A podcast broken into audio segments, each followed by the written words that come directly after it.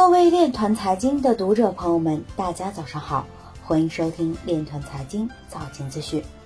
今天是二零二一年七月二十四日，星期六，农历辛丑年六月十五。首先，让我们聚焦今日财经。外汇局表示，美联储货币政策调整对我国跨境资本流动的影响总体可控。尼日利亚央行将于十月一日启动 CBDC 试点。商务部表示，抓住海外数字基础设施市场机遇，防范数字经济走出去风险。深圳市民乘公交、地铁可使用数字人民币。NFT 交易平台文艺复兴作品《穿山甲的梅雨痛》以九十五万 IOST 成交。苏富比拍卖关于美国拳王穆罕默德·阿里的艺术品 NFT。Coinbase 股东对 Coinbase 及部分高管发起证券集体诉讼。亚马逊正在招聘一名数字货币和区块链产品负责人。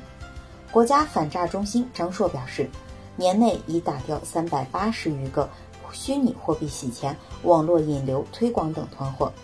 扎克伯格表示，Facebook 未来将努力建设元宇宙。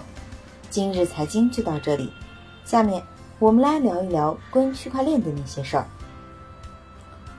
雄安新区数字人民币红包兑换活动已开启。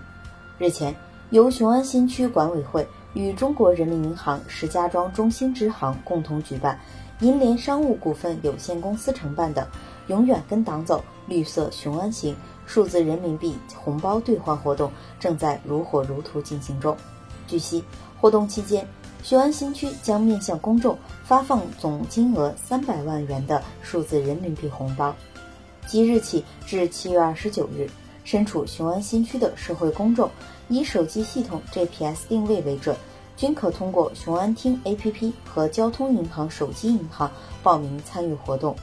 根据相关提示，下载并开通数字人民币钱包后，可随时登录雄安行 APP 活动专区，按照一步积一分的规则累计绿色出行积分，每获得两万积分即可兑换五十元数字人民币红包。可至当地一千余家指定商户处进行无门槛消费。截至七月二十二日，已累计有四点四万余人次报名参加。